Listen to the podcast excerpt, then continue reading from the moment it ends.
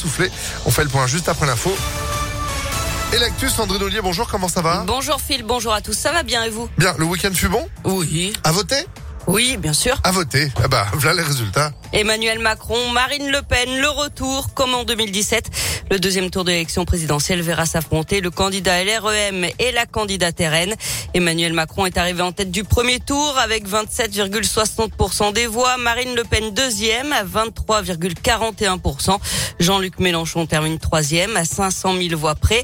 Le candidat insoumis rate de peu le second tour jusqu'au dernier jour de la campagne. Léandre Luquet y a cru, membre du pôle quartier populaire et militant à Vaux-en-Velin.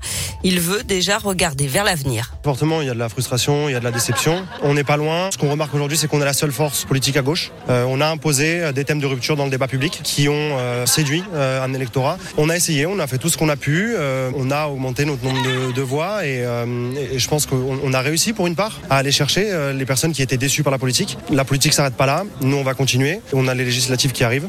L'idée, ça va être d'avoir le maximum de députés pour pouvoir imposer et continuer d'imposer sur le débat public les thèmes de rupture qui sont dans le programme de l'avenir en commun.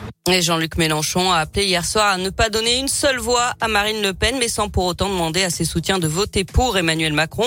Pour les autres candidats, notez la débâcle pour le PS et LR. Les deux candidates signent les pires résultats de leurs partis respectifs. 1,74% pour Anne Hidalgo, 4,79% pour Valérie Pécresse. L'écologiste Yannick Jadot n'atteint pas les 5%. Son parti lance un appel aux dons pour financer la campagne.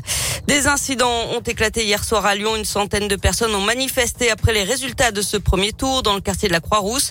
Ils ont fait usage de mortiers de feu d'artifice avant d'être dispersés en fin de soirée par la police.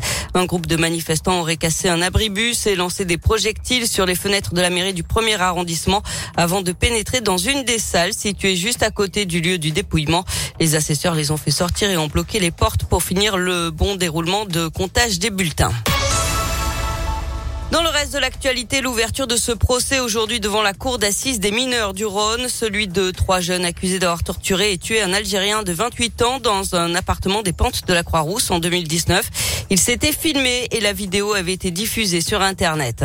Et puis un policier en civil agressé à Sainte-Foy-les-Lyons, ça s'est passé vendredi soir aux alentours de 20h.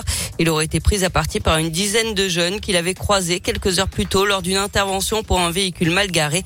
Une personne a été interpellée. Et puis un rappel, c'est le dernier jour aujourd'hui du salon de l'auto à Eurexpo, fermeture définitive, définitive des portes à 20h. Ouais, C'était presque ça. Du sport et du foot et l'OL qui arrache le point du match nul à Strasbourg. Un partout hier soir, les Lyonnais sont dixièmes du championnat. Week-end de cauchemar pour les deux autres clubs de la région. Clermont-Ferrand a coulé 6 à 1 contre le PSG samedi. La veille, c'est l'AS Saint-Etienne qui avait sombré à Lorient 6-2 au classement. Clermont est 17e, Saint-Etienne 18e. Et puis en basket, l'Asvel a battu Orléans samedi 87 à 73 en championnat. Les Villeurbanais sont troisième au classement. L'Asvel qui se prépare à recevoir Paris. Un choc capital. Rendez-vous pour ça euh, ce samedi à l'Astrobal. Vos invitations, pourquoi pas, dès maintenant sur ImpactFM.fr. Tous en tribune pour soutenir l'Asvel, mais aussi le Loup ou encore l'OL. C'est une grosse semaine sport qui vous attend sur Impact FM. Le détail dès maintenant sur notre site internet. Même adresse pour retrouver euh, l'info. Et puis vous, Sandrine, de retour à 7h. À tout à l'heure. Allez, à tout à l'heure. Météolion.net